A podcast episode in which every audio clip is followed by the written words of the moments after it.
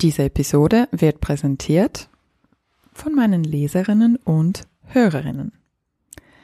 Die Arbeit an diesem Podcast kostet sehr viel Zeit und Geld.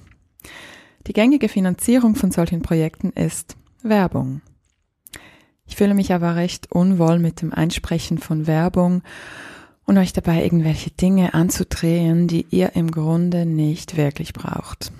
Und Firmen, die wirklich nachhaltige und kaufenswerte Sachen produzieren und dabei auch noch faire Werbetarife bezahlen, lassen sich sehr selten finden.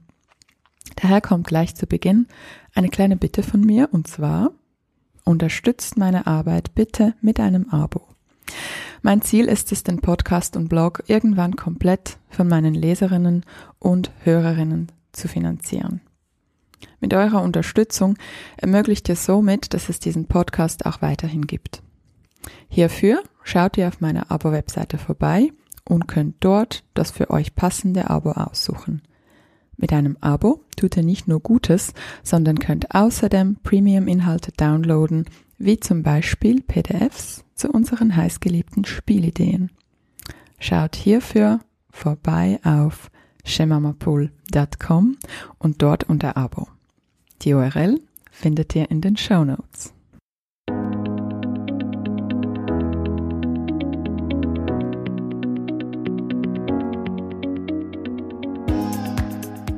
Hallo und willkommen zum Go Hug Yourself Podcast.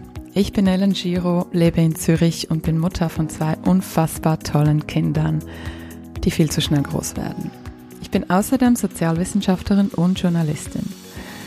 In diesem Podcast stelle ich Fragen, höre zu und versuche gemeinsam mit euch herauszufinden, wie das geht, sich selbst zu umarmen.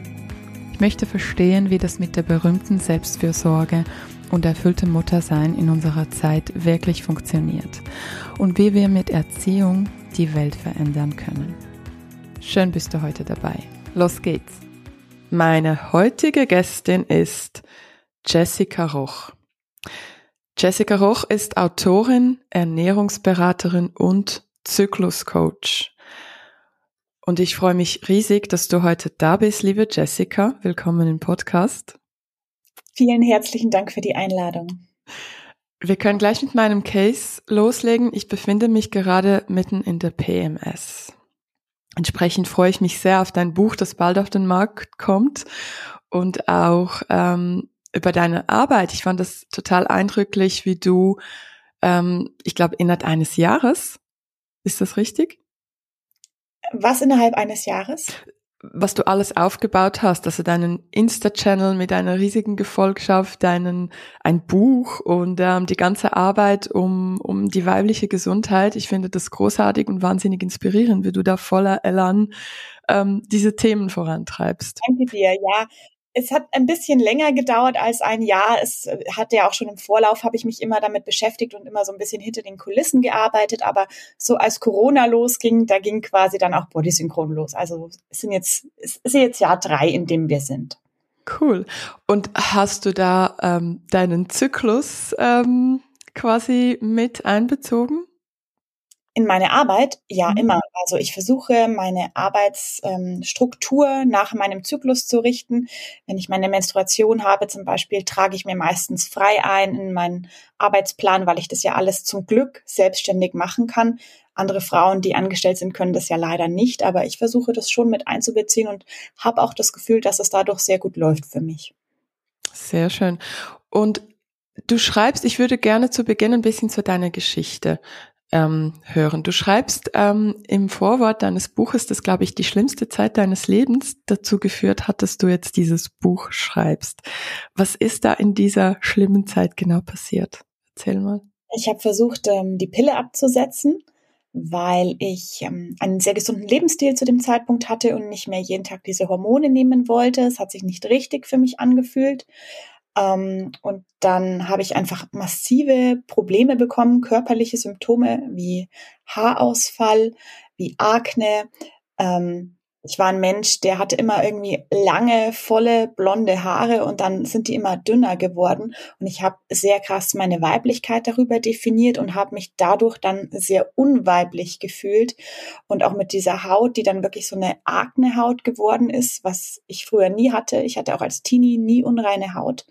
Habe ich mich fast nicht mehr vor die Tür getraut und habe so depressive Verstimmungen bekommen, weil mir auch niemand helfen konnte. Also ich bin zu Ärztinnen gegangen, ich bin zu Apothekerinnen gegangen, Heilpraktikerinnen, also die ganze Palette durchgemacht und ja, das Einzige, was ich gehört habe, war von meiner Gynäkologin, ja, dann nehmen Sie halt einfach wieder die Pille, dann läuft das schon wieder. Und das war halt keine Option für mich. Und ich habe mich unglaublich verlassen gefühlt habe dann mich selber eingearbeitet in dieses Thema und dann auch es geschafft, meine Probleme loszuwerden.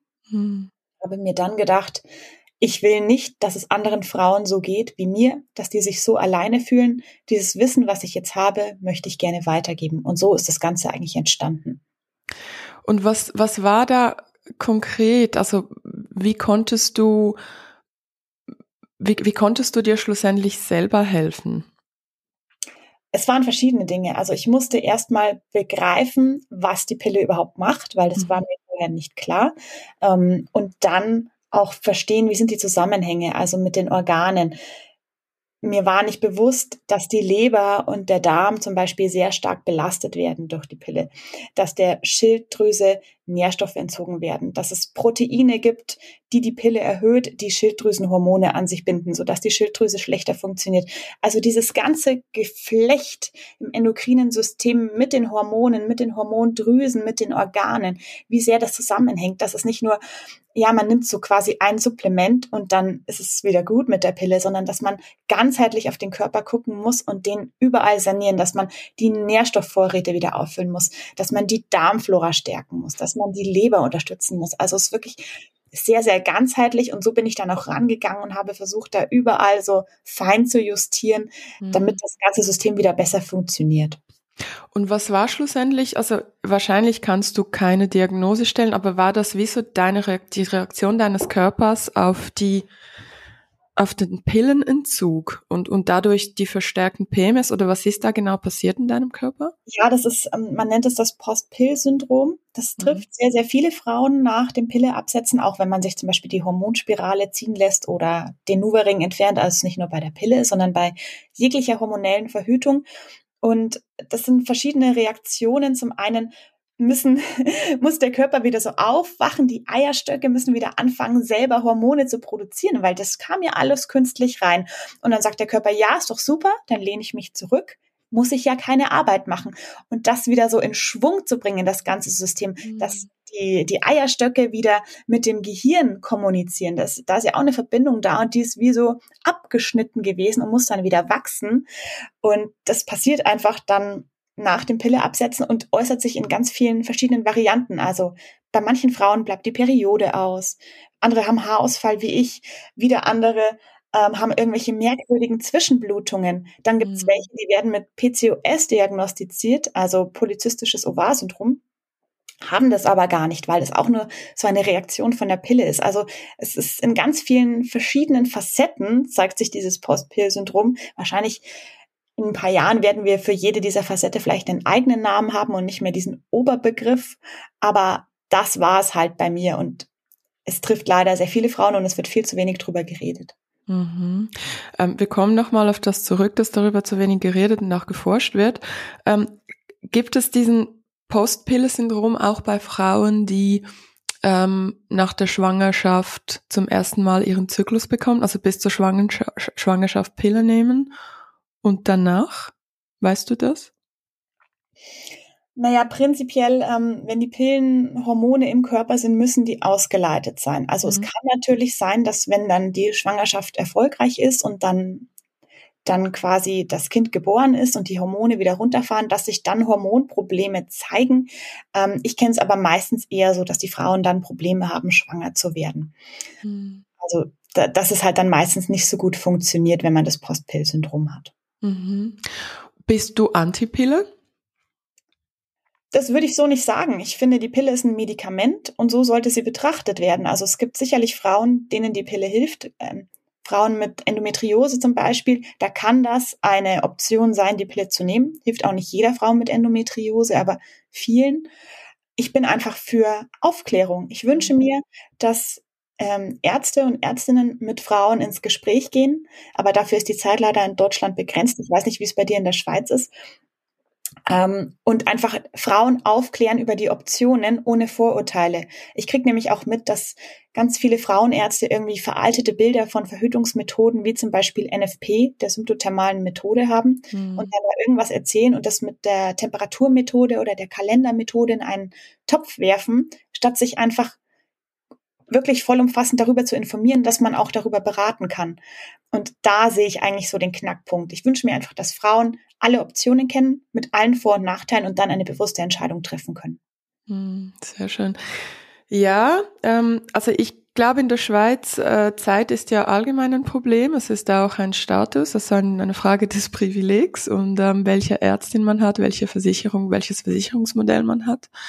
Ähm, bei mir ist es so, ich bin jetzt äh, eher privilegiert, aber auch bei mir die Frauenärztin, also ich hatte während der Schwangerschaft so krasse, wahrscheinlich Hormonschübe und auch danach und das wurde nicht ernst genommen. Also ich hatte auch so unglaubliche rote Ausschläge im Gesicht. Das hat mich dann wirklich auch ähm, ja, man, man, man hat es einfach nicht ernst genommen, weil das war so ein Luxusproblem und du bist sowieso das hübsche Mädchen und so quasi, ja, das sind die Hormone, da musst du jetzt als Frau durch. Mhm. Und das hat mich total, wirklich total runtergezogen mit ganz viel anderen Faktoren, die dann in einer Wochenbettdepression quasi sich schlussendlich gezeigt haben. Und ich habe mich erst vor kurzem angefangen, mit meinem Zyklus auseinanderzusetzen, weil das war bei mir halt auch so, wenig Information, nimmst die Pille, alle anderen auch in meiner Generation, ich bin jetzt 38. Und ähm, es war auch so ein schambehaftetes Thema, ja, das ganze Frauenzeugs, Gynäkologie. Du hast vorhin gesagt, ähm, man spricht viel zu wenig über die Frauengesundheit. Kannst du da noch etwas dazu sagen? Ja, ich finde, mir ist es aufgefallen, als ich meine, mein Ernährungsberaterstudium gemacht habe. Diese ganzen Studien die halt Empfehlungen aussprechen, die basieren größtenteils, ich würde sagen, 98 Prozent auf Männerkörpern oder auf Frauen, die die Pille nehmen. Die Frauen haben also eigentlich gar keinen Zyklus. Ähm, und es ist einfach nicht so, dass wir kleine Männer sind. Unsere Körper funktionieren nicht eins zu eins wie Männerkörper. Deswegen gelten nicht alle Empfehlungen, die für Männer gelten, für uns auch. Weil unser Hormonsystem das ist so ein ganz fein verästeltes Stromnetz, wo, wenn du nur einen Hebel betätigst, dann geht alles irgendwie außer Kontrolle. Und bei Männern ist es halt nur so ein An-Ausschalter, wird halt zur Pubertät angeschaltet und irgendwann dann in, in hohem Alter ausgeschaltet. Da mhm. kann nicht so viel schiefgehen wie bei uns. Bei uns ist es total störungsanfällig. Und ich finde, das wird immer noch nicht in der Gesundheitsbranche genug mit einbezogen. Also egal, ob beim Thema Ernährung oder auch beim Thema Sport. Da ist es genauso. Wir können nicht in jeder Zyklusphase das Gleiche leisten. Es gibt Zyklusphasen, da haben wir eine höhere Verbrennung, da haben wir aber vielleicht Hormone, die dem Muskelaufbau entgegenwirken, hm. wie zum Beispiel Progesteron, das äh, wirkt katabol, also das baut unsere Muskeln ab. Wenn wir in der Phase hart trainieren, erreichen wir das Gegenteil von dem, was wir wollen. Wir nehmen zu, weil unser Stresshormon sehr hoch ist und das Progesteron wirkt sich aus, dass wir keine Muskeln aufbauen, sondern abbauen. Und da heißt es immer, ja, mach einfach High-Intensity-Interval-Training und dann nimmst du ab und baust Muskeln auf und wirst stark. Ja, kann man schon machen, aber halt in der richtigen Zyklusphase.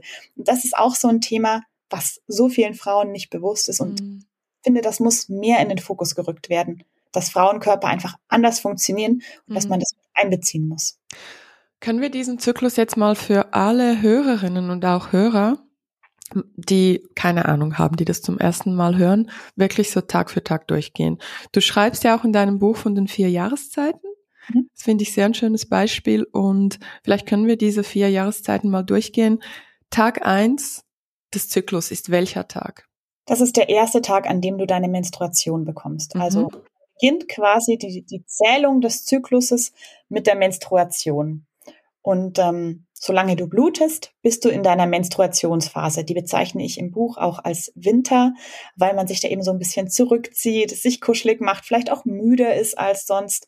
Also das passt ganz gut so zu uns, wenn wir im Winter sind. Da sind wir ja auch nicht so total outgoing und ja, man ist einfach gerne auch daheim, man kuschelt sich gerne ein. Und dann. Ähm, wie lange ja, dauert, Entschuldigung, wie lange dauert dieser Winter? Ja, das hängt davon ab, wie lange die Periode ist. Mhm. Die ist auch bei jeder Frau ein bisschen anders. Mhm. spricht man von fünf Tagen, aber ich sag mal, alles so zwischen drei und sieben Tagen ist eigentlich im normalen Rahmen. Manche Frauen bluten einfach ein bisschen weniger, manche bluten mehr. Da, da gibt's jetzt nicht die Normvariante. Mhm. Und dann, wenn es vorbei ist, dann äh, beginnt die Follikelphase, also in der die Follikel wieder anfangen zu wachsen in den Eierstöcken wo sich dann schlussendlich dann der Graph-Follikel herausbildet, der dann ähm, quasi springt, wo dann die Eizelle rauskommt. Und die Follikelphase bezeichnet man als Frühling, weil da mh, hm, die Hormone wieder anfangen zu steigen, die Energie kehrt so ein bisschen zurück, man blüht also wie innerlich auf weil man einfach wieder mehr Power hat, um sein Leben in Angriff zu nehmen. Oft wird die Laune auch besser. Während der Periode kann man manchmal auch so ein bisschen trauriger sein, vielleicht ein bisschen mehr weinen. Das ist alles vollkommen normal, weil auch die Glückshormone so ein bisschen niedriger sind und das beginnt dann im Frühling wieder zu steigen. Und dann, wenn der Eisprung naht, dann geht es über in den Sommer, die Eisprungphase. Moment, ganz kurz, der Frühling dauert ungefähr wie viele Tage? Es ist auch wieder unterschiedlich. Also hängt davon ab, manche Frauen brauchen sehr lange, um zum Eisprung zu kommen, bei anderen geht es sehr schnell. Also da gibt es jetzt auch nicht die Standardantwort, weil gerade die Follikelphase ist wirklich am variabelsten und am störanfälligsten. Also wenn du einen sehr langen Zyklus hast, dann liegt das wahrscheinlich an deiner Follikelphase, weil die dann verlängert ist. Aber ungefähr, um, um zu verstehen, ist das irgendwie Tag sieben bis zwanzig, also ungefähr so ein Grobrahmen. Naja gut, wenn du jetzt sagst, zum Beispiel die Periode ist fünf Tage lang mhm. und dann hast du ungefähr nochmal so sieben bis zehn Tage die Follikelphase, je nachdem, wie gesagt, ja, auch natürlich. kürzer sein. Mhm. Und dann kommst du in die Eisprungphase. Mhm. Ich setze die auf sechs Tage. Normal dauert der Eisprung aber nur ähm, 24 Stunden. Also das, die Eizelle ist nur so lange befruchtbar, aber man äh, dadurch, dass die Spermien in der Vagina warten können auf den Eisprung, ist man länger fruchtbar. Also insgesamt mhm. kommt man auf roundabout sechs Tage. Das ist der Sommer. Das ist der Sommer, genau. Mhm. Und danach, wenn quasi der Eisprung vorbei ist und du nicht mehr fruchtbar bist, dann verändert sich so ein bisschen was in deinen Hormonen. Das Östrogen geht so ein bisschen runter, das Progesteron geht jetzt hoch, weil das Progesteron dafür sorgt, dass die Gebärmutterschleimhaut aufrechterhalten bleibt. Und das bezeichnet man als Lutealphase oder wie du gerade gesagt hast, PMS-Phase. Mhm. Sollte es sein, weil PMS ist nicht normal. Deswegen ist es auch die Lutealphase eigentlich. Und ähm, die bleibt so lange, auch die ist, die ist relativ festgesetzt, so auch zwischen 10 und 14 Tagen. Also wenn es länger als 16 Tage dauert, bist du schwanger. Mhm. Und äh, danach fallen die Hormone rasant ab und lösen die Periode wieder aus. Dann geht's wieder von vorne los. Genau, und die Realphase ähm, bezeichne ich im Buch als Herbst, weil man eben auch wieder beginnt, sich wieder mehr zurückzuziehen, wieder mehr sich um sich selber kümmern muss, weil man vielleicht Stimmungsschwankungen hat, weil man vielleicht Heißhunger hat, so diese ganz klassischen Dinge, die dann da mitschwingen, wenn die Hormonbalance nicht ganz gegeben ist und man so ein bisschen PMSig ist, dann genau, mhm. braucht man wieder mehr Selfcare. Vielleicht können wir auf diese ähm, einzelnen Symptome nachher eingehen und was du da, da dafür, also dagegen oder unterstützend empfiehlst. Entschuldige.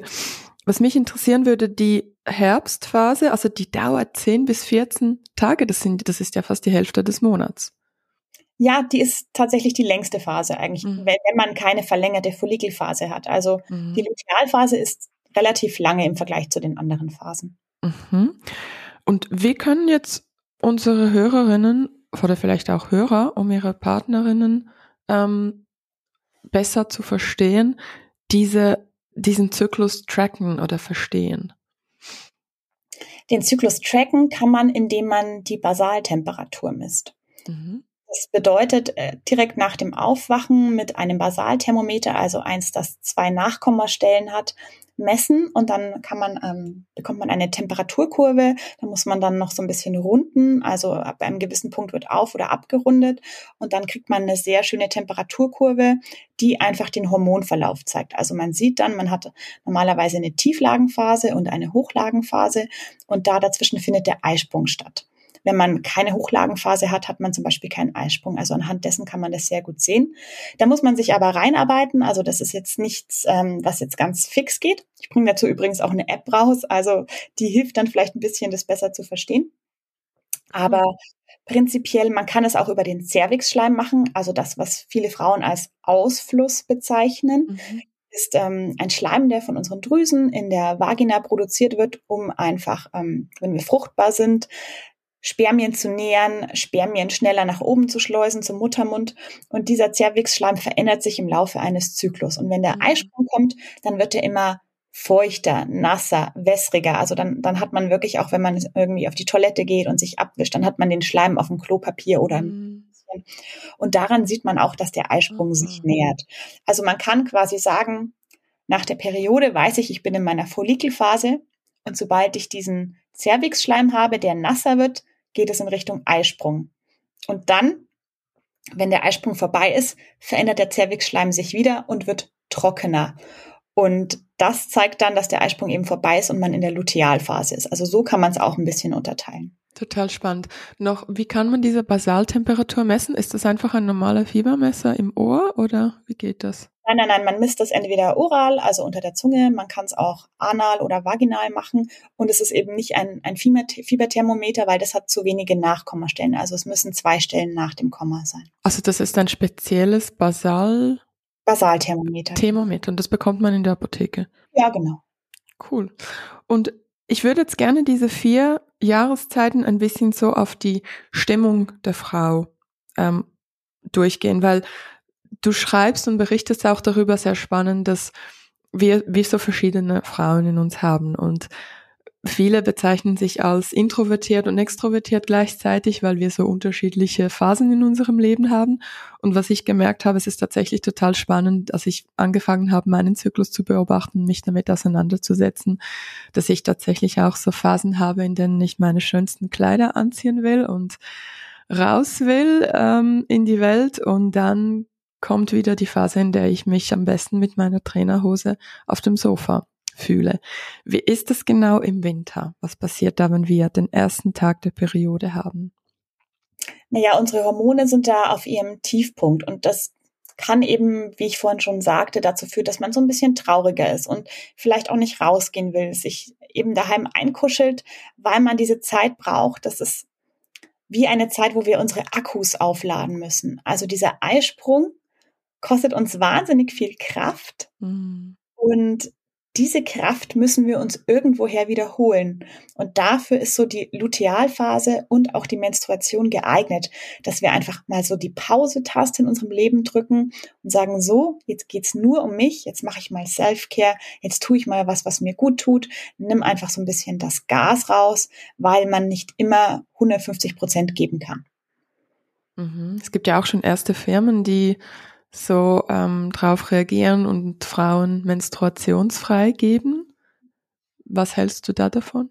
Ja, finde find ich gut. Also ich glaube, das ist prinzipiell eine sehr wichtige Sache, dass Frauen sich nicht krank melden müssen, weil ich finde, das ist so, das vermittelt etwas Falsches. Die Menstruation ist keine Krankheit, sondern ein natürlicher Bestandteil unseres Lebens als Frau. Mhm. Ich finde das gut, aber ich hoffe, dass dadurch nicht Nachteile entstehen für Frauen, dass man dann sagt, ja, nee, die hat dann so und so viele Fehltage im Monat wegen ihrer Menstruation, die können wir nicht in eine Führungsposition heben. Also da geht dann auch wieder so die Angst mit, glaube ich, bei vielen, dass sie es dann nicht nutzen, weil sie sich sonst berufliche Nachteile einhandeln. Und da muss man vielleicht so ein bisschen weg vom Effizienzgedanken und hin zu einem Unternehmen, was Verantwortung trägt. Und ich glaube, das ist noch ein sehr weiter Weg. Hallo Leistungsgesellschaft, genau. Ich lese gerade auch noch das Buch von der Miriam Stein über die Wechseljahre, die gereizte Frau. Sie war auch schon im Podcast und sie beschreibt darin eine Studie, die gezeigt hat, dass ähm, dass Frauen, die tatsächlich und auch Mädchen, die während ihrer Periode freinehmen konnten einen Tag, danach viel leistungsfähiger waren, weil sie halt in den Tagen drauf viel mehr und viel produktiver gearbeitet haben. Und ich kann mir vorstellen, dass je mehr solche Studien ähm, gemacht werden und, und darüber gesprochen wird, man dann eben auch feststellen wird, dass die Frauen nicht ähm, die leistungsschwächeren Männer sind. Das wäre schön, hoffen wir es. Dann kommt der Frühling. Wie geht's uns da im Frühling? Will man da sofort raus? Es fängt an, also wenn wir gehen jetzt mal von einem idealen Zyklus aus, das ist ja auch manchmal bei manchen Frauen dann, dass man zum Beispiel einen Eisenmangel nach der Periode hat, dann geht's einem nicht so gut, aber beim guten Zyklus, der in Balance ist, bekommt man schon so einen kleinen Energieschub Mhm. Bei vielen Frauen steigt auch so die, die Kreativität, die Lust, etwas zu schaffen. Mhm. Also ich, ich mal in der Phase zum Beispiel total gerne. Ich lasse da meiner Kreativität freien Raum. Ähm, und man hat auch wieder mehr Lust auf soziale Kontakte. Also das spürt man schon. Das, das ist dann wie so die Sprungschanze. Man, man fährt schon so an und man spürt, es geht jetzt so richtig bergauf und dann mit dem Eisprung ist dann eben so der Absprung und der Höhenflug. Für mich als Selbstständige ist das jetzt eine gute Zeit, um so konzeptionellen Dinge einzuplanen? Ja, also ich finde die Zeit super zum Beispiel, um zu brainstormen, so neue Ideen, Projekte, wie kann ich dieses und jenes Thema angehen. Also mhm. für alles, wo man so ein bisschen ja einen kreativeren Geist braucht, da finde ich die Phase super. Aber das ist auch wieder von Frau zu Frau verschieden. Also man kann es auch nicht verallgemeinern, weil ich finde, das führt dann immer dazu, dass Frauen sich schlecht fühlen, weil sie sagen, oh, ich passe nicht in Muster F. Ähm, deswegen prinzipiell ist es ein guter Zeitpunkt dafür, aber wenn man sich nach was anderem fühlt, dann kann man auch dem nachgehen. Mhm. Und was passiert im Sommer beim Eisprung? Im Sommer ist ja unser Östrogen und auch unser, unser Testosteron auf unserem Höhepunkt. Die beiden Hormone arbeiten zusammen, dass wir auch einfach Lust auf Sexualität haben, damit wir befruchtet werden. Der Körper will ja schließlich schwanger werden, das ist sein Ziel.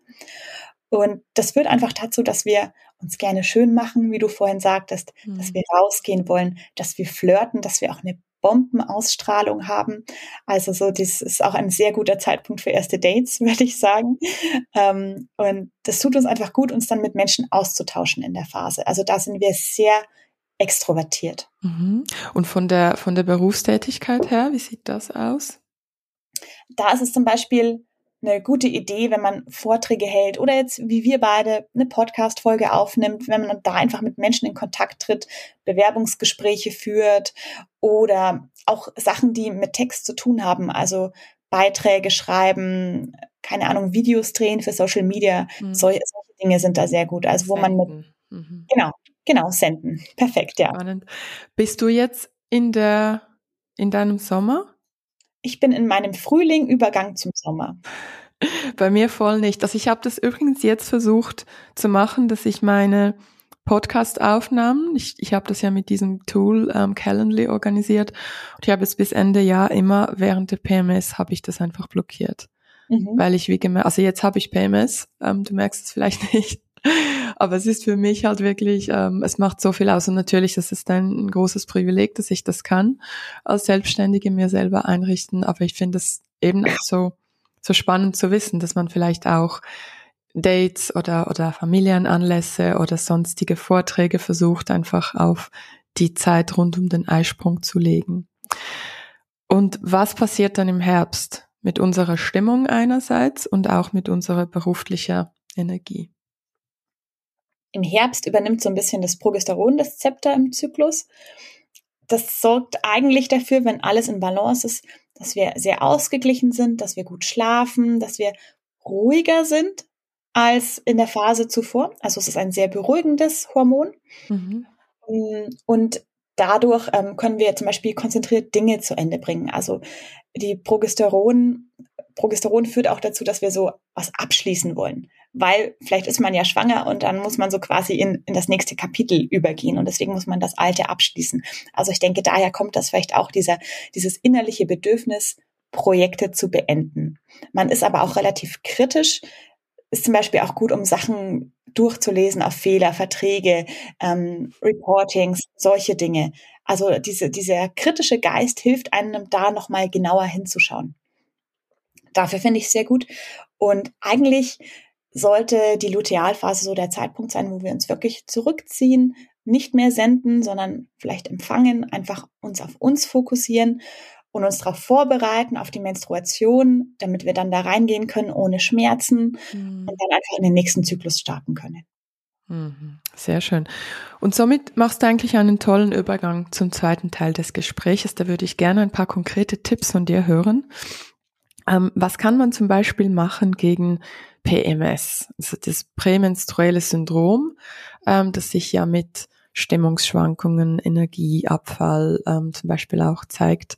Konkret gegen Stimmungsschwankungen, was hast du da für einen bombensicheren Hack? Ja, also ich würde sagen, zyklische Ernährung ist tatsächlich der beste Weg, gegen die Stimmungsschwankungen anzukommen, mhm. weil die kommen ja daher, dass unser Östrogen so ein bisschen absinkt und das zieht das Serotonin mit runter und dadurch sind wir dann so ein bisschen, ja, gereizter vielleicht auch. Ich würde auf Koffein verzichten in der Lutealphase unbedingt, weil das einfach Stimmungsschwankungen verschlechtert, PMS-Beschwerden verschlechtert. Also das wäre ein, ein sehr wichtiger Tipp, auch ja. in der Menstruation, weil es auch Schmerzen verschlechtert. Also während Herbst und Winter kein Kaffee? Ja. Boah, also entkoffeinierter Kaffee ja. kann man trinken. Mhm. Okay. Würde ich sehr empfehlen. Und dann, wenn du, wenn du dich zyklisch ernährst, also in der Lutealphase viele Kohlenhydrate isst, um deinen zu, zusätzlichen Nährstoffbedarf zu decken. Also du mhm. verbrennst da bis zu 300 Kalorien mehr weil dein Stoffwechsel schneller wird. Also es ist der Herbst, Entschuldigung, ich muss mit den Jahreszeiten arbeiten. Ja, es ist der Herbst. ja. Genau. Und okay. äh, wenn du da mehr Kohlenhydrate isst und vielleicht noch so ein bisschen tryptophanreiche Lebensmittel wie Cashewnüsse sind sehr reich an Tryptophan. Tryptophan ist die Vorstufe zu Serotonin. Dann kann man so ein bisschen das ausgleichen, diesen Abfall und bekommt eine stabilere Stimmung. Also, also es gibt Lebensmittel, die so eine Serotoninwirkung haben im Körper. Und die heißen wie genau? Cashewnüsse. Tryptophan, nee, nicht. Tryptophan, ja, das, genau, das ist die Vorstufe. Unser mhm. Körper baut aus der Aminosäure Tryptophan Serotonin. Spannend. Natürlich nicht eins zu eins, aber ohne diese Vorstufe geht es quasi nicht. Ich bin ein absoluter Cashew-Junkie, also vielleicht zeigt mir mein Körper, dass ich das brauche. Ähm, ich werde beobachten, ob das tatsächlich mit meinem Zyklus zusammenhängt. Welche Lebensmittel sind sonst so Tryptophan? Neben Cashewnüsse gibt es da noch mehr? weitere Nüsse, aber Cashewnüsse sind schon das Beste, was es gibt. Also spannend.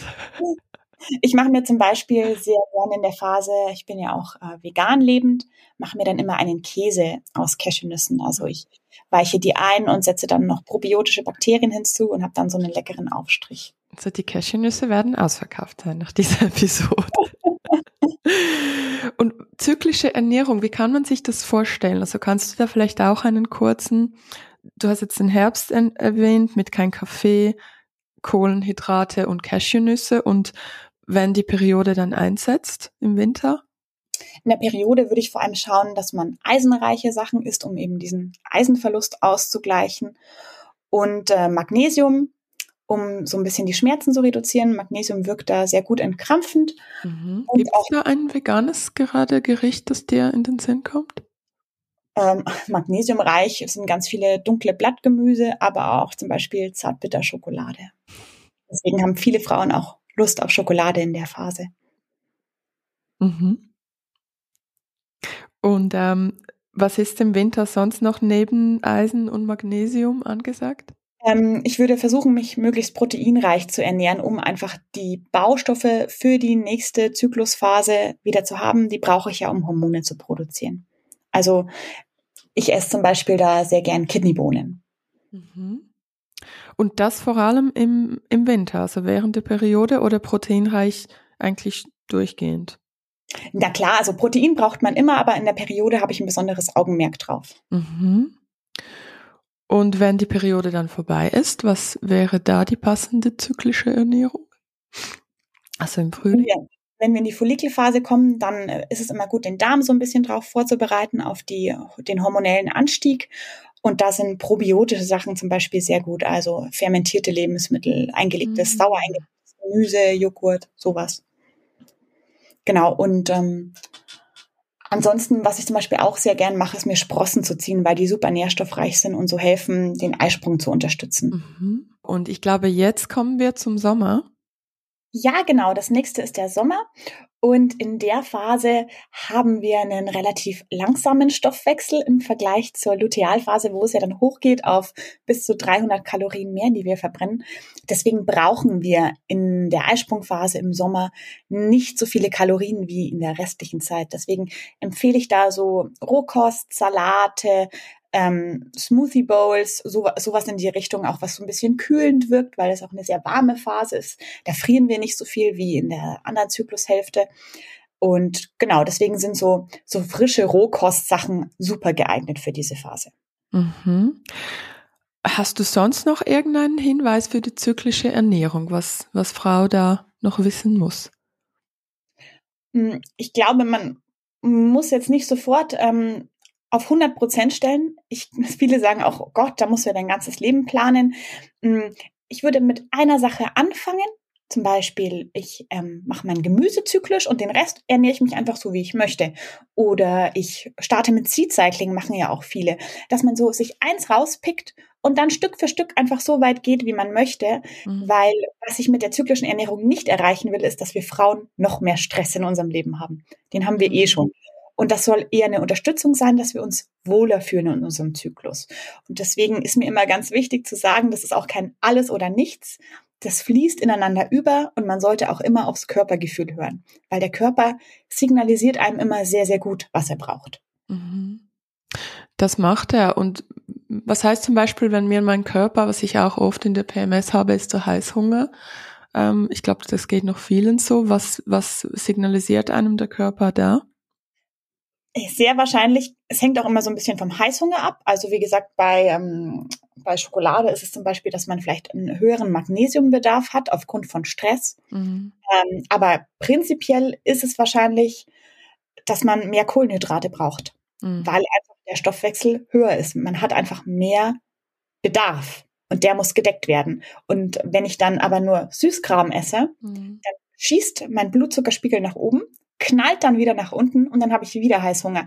Also ich sollte nicht etwas essen, was Kohlehydratreich ist, aber ballaststoffarm. Also Stichwort irgendwie so Weißmehlprodukte, weiße Pasta, weißer Reis, sowas eher nicht, sondern schon schauen, dass ich Sachen esse, die zwar kohlehydratreich sind, aber auch Ballaststoffe enthalten, wie stärkehaltiges Gemüse, Süßkartoffeln, Kartoffeln, Karotten, sowas ist super oder halt dann Vollkorngetreide, also Vollkornreis, Vollkornpasta, um da einfach diese Kohlehydrate einfach besser zu decken. Und gleichzeitig brauchen wir diese Ballaststoffe auch, weil in der Phase zum Beispiel auch der Darm eher träge ist, man eher zur Verstopfung neigt und dann hilft es so ein bisschen, äh, den Darm in Bewegung zu setzen, wenn viele Ballaststoffe in der Ernährung sind. Mhm.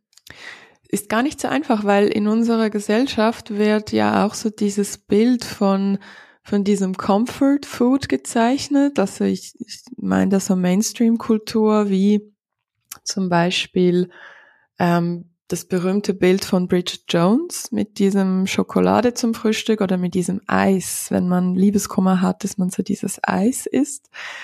Ähm, da würdest du jetzt nicht dazu raten wenn man mal was Süßes essen will, dann klar, dann kann man das schon. Aber ich würde halt jetzt nicht in der Lutealphase ultra viele Süßigkeiten essen. Ist meine persönliche Meinung. Ich will da auch niemandem was vorschreiben, mhm. weil es den sogar einfach so instabil macht, dass man viel krassere Heißhungerattacken hat und auch Stimmungsschwankungen. Es wirkt sich auch auf die Stimmung aus. Und heutzutage gibt es ja auch viele Sachen in gesünder.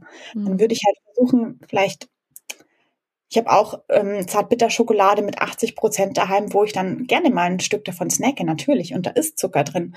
Aber es ist, ich versuche es bewusst zu machen und nicht so nebenbei, wie du sagst, dann da irgendwie so, keine Ahnung, bei Liebeskummer dann das ganze Eis aufessen oder so.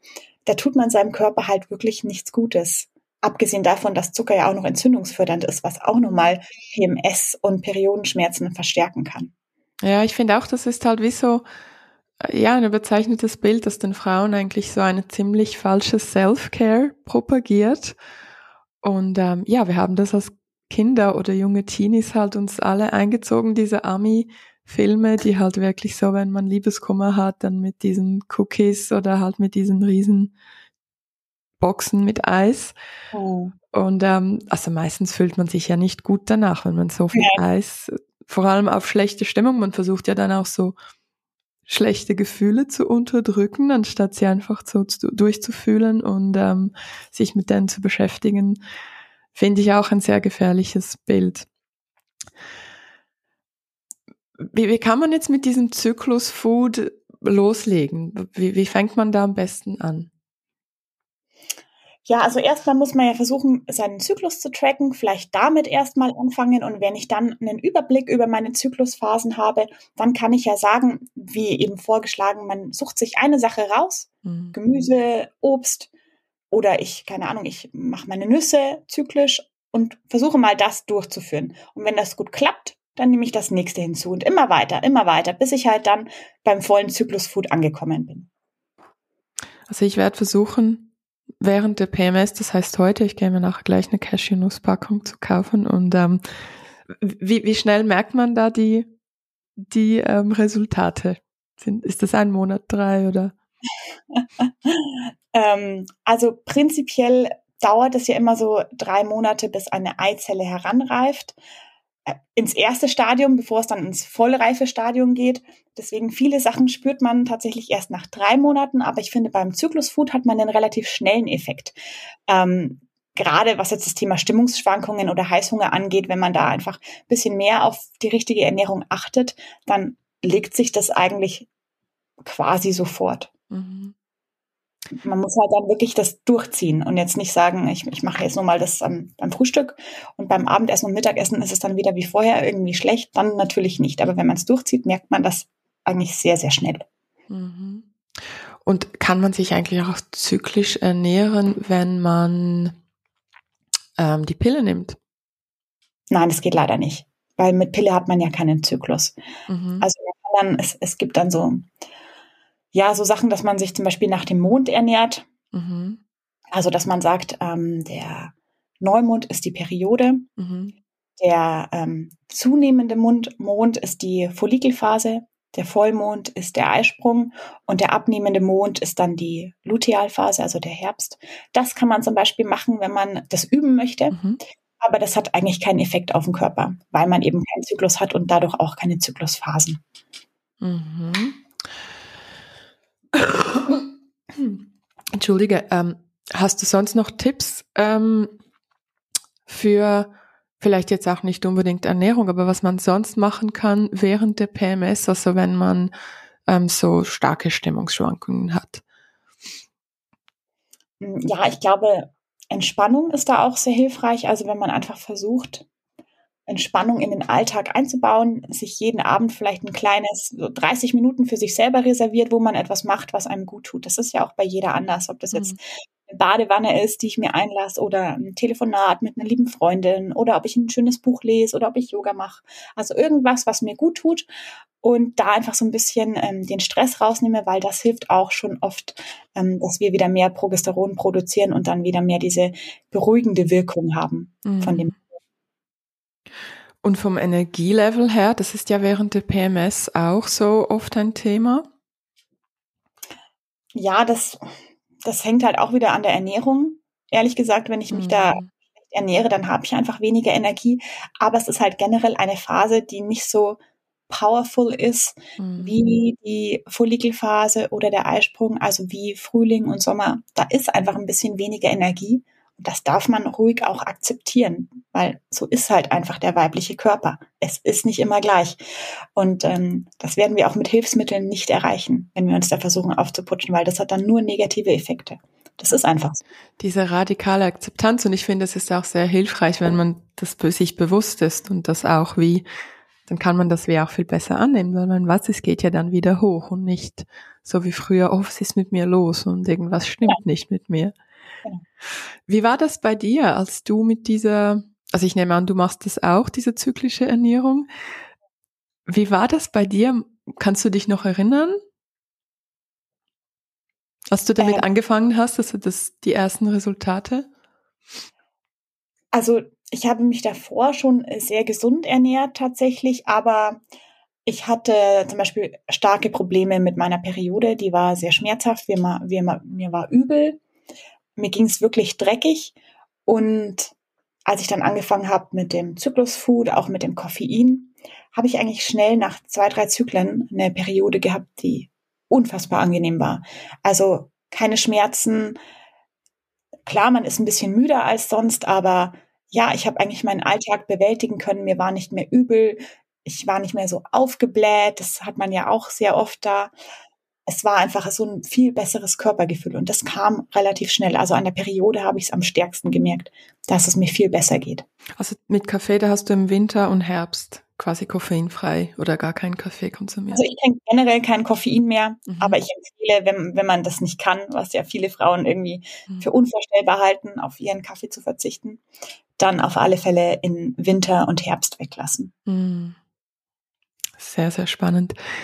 Hast du noch irgendeinen Gedanken für unsere Hörerinnen und Hörer, die da jetzt dabei waren und sich überlegen, gut, wie lege ich da am besten los? Klingt alles gut?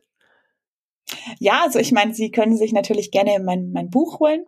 Das hilft sehr gut bei der Unterstützung. Das erscheint ja am 3. September, Zyklus im Glück.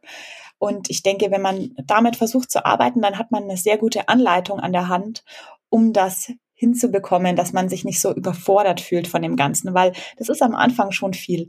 Und da darf man auch nicht so streng mit sich sein, sondern man soll es mit Leichtigkeit machen und wirklich versuchen, den Zyklus nicht als eine Belastung zu sehen, sondern als ähm, eine Superkraft, die uns in jeder Phase neue Fähigkeiten verleiht, uns wirklich in jeder Phase zu einer anderen tollen Frau macht. Und das ist was Wunderbares, da können wir stolz drauf sein. Ja, ich muss sagen, ich habe in das Buch schon reinschauen können, also via Amazon. Da gibt es einen Einblick in das Inhaltsverzeichnis und es ist halt wie alle Gu-Bücher, Gu-Verlag, ähm, total übersichtlich und sehr schön strukturiert. Und herzlichen Glückwunsch auch zu diesem Buch, das du bei so einem namhaften Verlag ähm, publizieren kannst. Das ist wirklich, wirklich toll. Zeigt auch, dass das Thema hoffentlich Potenzial hat. Wie, ja, das auch. Wie war das? Hast du den Verlag gepitcht oder sind sie auf dich zugekommen? Magst du da was dazu erzählen? Ähm, ja, also ich hatte tatsächlich zu dem Zeitpunkt mir überlegt, dass ich ein Buch schreiben will, hatte auch ein Exposé und alles fertig beim GU habe ich mich tatsächlich nicht getraut anzufragen, weil da irgendwie auf der Webseite was stand von ein bis zwei Jahren Bearbeitungszeit, wo ich mir dachte, so viel Zeit habe ich nicht. Deswegen habe ich es denen nicht gepitcht, sondern anderen Verlagen. Und der GU kam tatsächlich dann zu diesem Zeitpunkt, als hätte es eine Macht da oben so gewollt, auf mich zu, hat mir geschrieben, dass sie ein Buch mit mir machen wollen. Und da war ich natürlich Feuer und Flamme. Das war ein Traumverlag. Cool, ah, das klingt ja fantastisch. Ich habe Hühnerhaut. Ähm, ich finde es total inspirierend und ich wünsche dir alles, alles Gute auf deinem weiteren Weg. Ich bin sehr gespannt auf dein Buch. Ähm, die letzte Frage, die ich all meinen Gästinnen und Gästen stelle, ist nach der Selbstfürsorge. Go hug yourself, der Self-Hug. Ähm, was ist deine persönliche Selbstfürsorge? Harry Potter lesen. Das klingt cool. Und das machst du während welcher Phase insbesondere? Ähm, am liebsten natürlich während der Lutealphase. Ähm, generell, wenn es mir schlecht geht, dann ist das das Beste, was ich tun kann. Das ist einfach mein, meine Therapie. Ist so, ja. Bücher generell, aber vor allem diese Reihe macht mich, ist mein Happy Place. Das klingt fantastisch. Liebe Jessica, vielen Dank für deine Arbeit und für deine Zeit und für diese wertvollen Insights, die du uns da heute mitgegeben hast. Ja, ich danke dir für deine Zeit und dein Interesse an meiner Arbeit. Das hat mich sehr gefreut. Das war es für diese Woche mit Go Hug Yourself. Ihr findet alle URLs sowie ein Transkript der heutigen Episode auf gohugyourself.com. Die URL in den Show Notes. Und jetzt ganz am Ende gibt es noch ein zweites Call to Action, wie man es in unserer Branche der digital Kreativen so sagt, und zwar folgende. Die Arbeit an diesem Podcast kostet sehr viel Zeit und Geld. Und ich fühle mich, wie ihr schon wisst, eher unwohl mit dem Einsprechen von Werbung und euch irgendwelche Dinge anzudrehen, die ihr im Grunde nicht wirklich braucht. Wenn es euch also wert ist, unterstützt meine Arbeit bitte mit einem Abo. Und wenn das schon geschehen ist, weil ich das in der Intro ja schon gesagt habe, oder falls ihr euch ein Abo gerade nicht leisten könnt, helft dem Podcast zu wachsen und teilt diese Episode mit anderen Menschen. Hierfür einfach die Podcast-URL über WhatsApp, Facebook oder E-Mail verschicken mit dem Hinweis absolute Hörempfehlung. Damit unterstützt ihr indirekt meine Arbeit und helft dem Podcast zu wachsen. Vielen Dank schon im Voraus. Das war's somit für heute. Ich wünsche euch einen schönen Tag oder je nachdem Abend. Wir hören uns bald wieder und bis dahin, go hug yourself.